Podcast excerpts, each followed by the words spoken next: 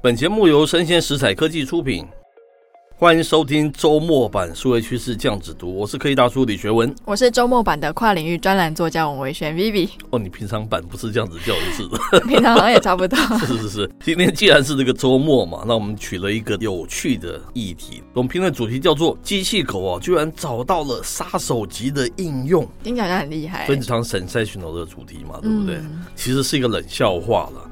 因为我们介绍这个新闻的主题是跟一个机器狗，然后它带着一把冲锋枪执行杀人任务有关，嗯，所以我就叫做杀手级的应用啊，是，这样算是一个冷笑话了哦。接下来我们介绍这则新闻啊，蛮有意思的，它是来自于这个网络媒体阿尔法工厂，它的标题叫做“一条需要遵守 ESG 的狗”，听起来很难听哎，很难听的，讲到狗啊就不太好听，对不对？对啊，好。那接着我们要先介绍这个 ESG 嘛，哈，它不见得是每个人都知道了，哈，嗯，它是三个英文单字的缩写，分别是讲这个环境保护，E 叫做 environment，第二个是跟这个社会责任有关，S 哦 social，和最后一个叫做 G 公司治理 governance。那我们知道这个联合国全球契约。他在二零零四年首次提出这个 ESG 的概念哦，它被视为啊评估一间企业经营的一个指标了哈。也是近一年来哈资本市场非常热门的一个话题嘛，对不对？对，大家都在永续永续。我们另外一个节目叫做什么？杨家长辈金。哎，他就非常提倡 ESG 啊，经常介绍这个概念嘛，是对不对？那大家对于 ESG 这个名词有一点初步认识之后呢，就要进入我们的本文。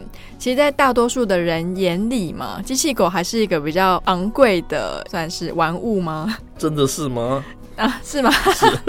科技大叔会买吗？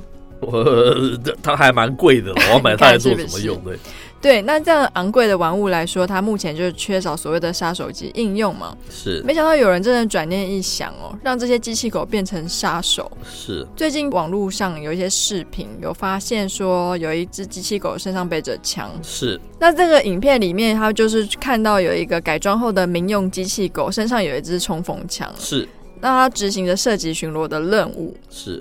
那视频的背景里面就有一些装甲车，然后就有网友认出来说它是前苏联制的哦。那枪的型号是俄国制的冲锋枪。是。那机器狗的型号呢，有点像是中国的宇树科技的机器狗。哦，是哦。对。那如果说网友分析属实的话，宇树科技这间公司它等于合作做出了一个军工产品。哇哦。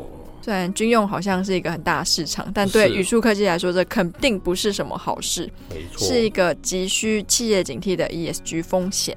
是，这里面有中国大陆，又有苏俄，然后有一些政治的联想啊。其实不是，主要是在在谈这个 ESG 的相关的一些规定。是，我觉得还蛮实用的。我看完之后，我觉得这边。介绍的非常好哦，尤其是现在业绩是一个显学嘛，哦、嗯，企业都不想踩到它的一个雷了，是不是？啊、好，接着文章有讲说哦，企业一旦真的要成为这个军工的一个供应商哦，很可能会导致就是支持 ESG 策略的这些投资机构，它会撤资嘛，那还得了哦？这是因为哦，军工行业被 ESG 视为是一个争议的行业了。嗯，他说，根据联合国组织叫做 UNPRI 哈。他的一个建议啦，业绩投资者哈，应该要远离具有这个负面道德色彩的行业了。他有举出非常多的案例，像是军工啊、烟草啊、博彩啊、酒类啊、成人娱乐 也被业绩视为是个负面的，还有一个化石能源等等啊，感觉起来范围还蛮多，还蛮广的耶。是，那他说这些行业的特点主要是他们会产生社会啊或是生态上面的负面的价值了。或是依靠人性的弱点啊、成瘾性啊来盈利嘛，像是烟草嘛，对不对？情色也是靠成瘾性嘛。嗯，他说这并不是说啊这些行业啊就是全然他们都是一些罪恶的行业了，但是他们一定是存在争议的一个行业嘛，对不对？嗯，然后争议啊就意味着难以预测的这个非财务的风险。换句话说，就是 ESG 特别要防范的一个地方嘛，就是不能踩的地雷。是。那其实，在实际的操作上，通常 ESG 的评级机构跟 ESG 的基金，它并不会非常粗暴的直接把军工、酒类、化石能源等行业全盘否定。是。它会在政策里面更明确的定义自己的伦理诉求。是。像是 A 片，它就不能说是什么什么，就是 就不是绝对都不好的，对不对？是。那比如说，像是 ESG 的投资机构会在军工行业中会区分国防工业跟军火生意。是。只要说政府做了就没有就没问题，这是正面行业这样子，是是是。那后者其实就是负面行业嘛。是企业跟军方进行安保方面的合作，它也算是正常的商业行为。了解。那其实它也蛮人性化的哦。根据标普 ESG 指数，它就有考虑到有禁枪的这个疑虑嘛。是。所以它在指数里面也剔除了美国民用枪支生产商。哦，所以这些都是被那个 ESG 认可的啦，对不对？是。那再比如说呢，酒类之所以被列为争议的行业。也是因为有一些宗教信仰是禁止饮酒跟醉酒的，哦、是。于是有相同信仰的投资者就会不想要投资酒业。哇，总而言之呢，像这种 ESG 的争议行业里面是非常多纠葛是非的啦。企业上如果没有战略上的必要，应该就是最好不要太牵涉于其中。这感觉起来还不是很简单处理的 issue，对不对？你看讲那些都是一些大厂商嘛。对啊，那如果 ESG 它力量这么大的话，就影响很多人愿意去投资你，哎，这是非同小可哎，对不对？嗯，你把烟酒啊，包括成人这个相关的一个产业，都会产生很大的冲击嘛，对不对？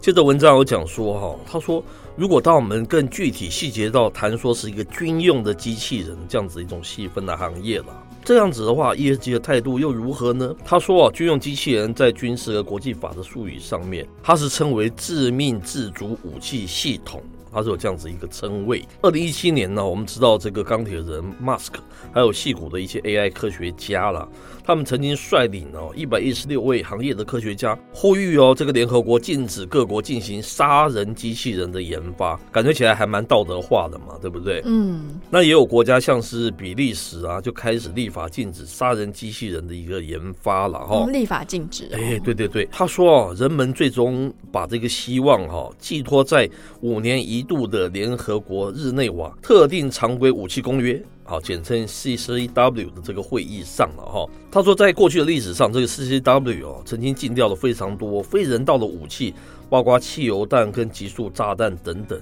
这些大家都应该是没有什么争议了，嗯、对不对？是，他一定是不符合那个 ESG 的精神的。同意。那这个会议啊，当时是在二零二一年十二月召开嘛，在会议上面，代表们还讨论到这个像是利比亚的内战啊，因为这场战争中啊，可能首次出现了死于机器人武器的这样子的一个死者了，哇，算是首例了哈。嗯，就是没有想到机器人杀人，这个变成是一个案例，对不对？是。令人惋惜的是哦，他说会议并未达成一致的意见。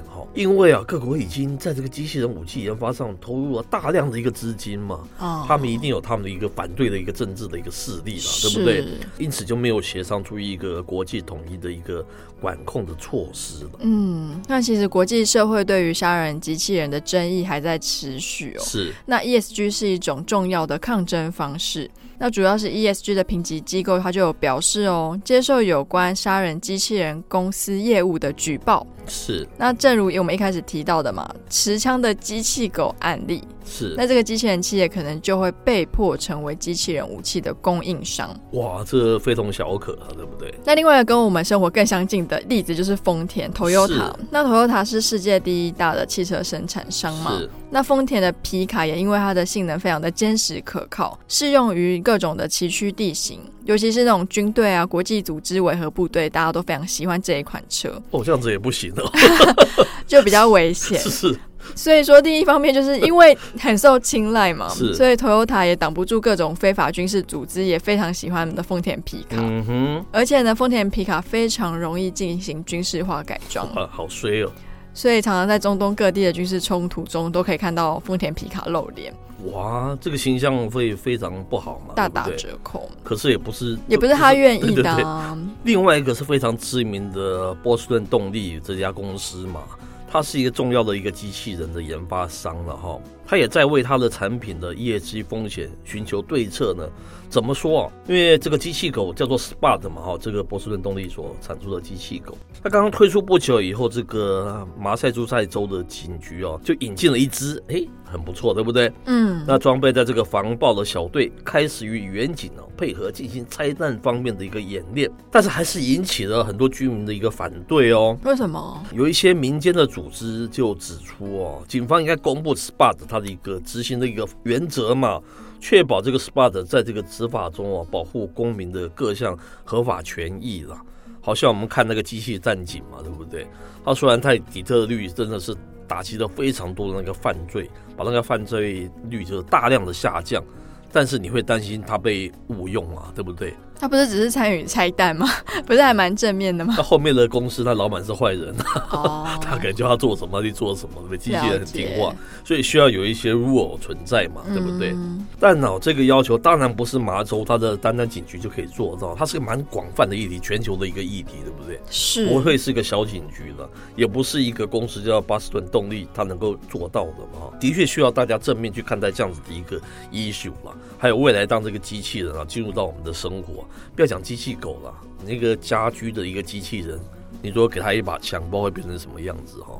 不过其实就跟我们所有科技产品一样啊，是就是你怎么用会决定说它的好坏嘛。所以我现在我也不知道现在就是大家呼吁这件事情是好还是不好，因为也许一开始没有人想到。是。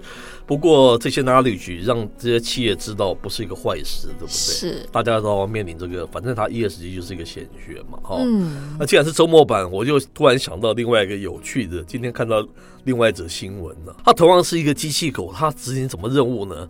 有一个家伙，他那个标题用的是很好玩，他没有想到这个虚拟货币变成是真实的货币的那样的价值，然后挖矿的是挖土机，为什么？因为他遗失那个硬碟，那硬碟里面听说有一千两、哦、一千两百个，那价值是上亿的这样子。然后把硬碟就是不小心放到直接丢掉了啦。然后他在一个垃圾山里面用这个挖土机去帮忙挖，可是他机器狗就扮演那个警戒，保护他那个在四周在帮他挖取这样子的一个角色。那是不是一个蛮好玩的一个应用？你说确保不会伤到他，还是伤到硬碟？确保别人不会来跟他抢，还是什么？因为那是价值很高的啊，哦、对不对？你怎么知道人家人家知道这消息会不会闻风来抢？也不一定。为什么大家会知道他要去热色场挖他的硬碟？这是一个好玩的事情了哈！我就说机器狗这样子应用，其实是一个蛮正向的，对不对？好，这就是一一些趣闻呢，跟一些知识跟大家分享嘛哈。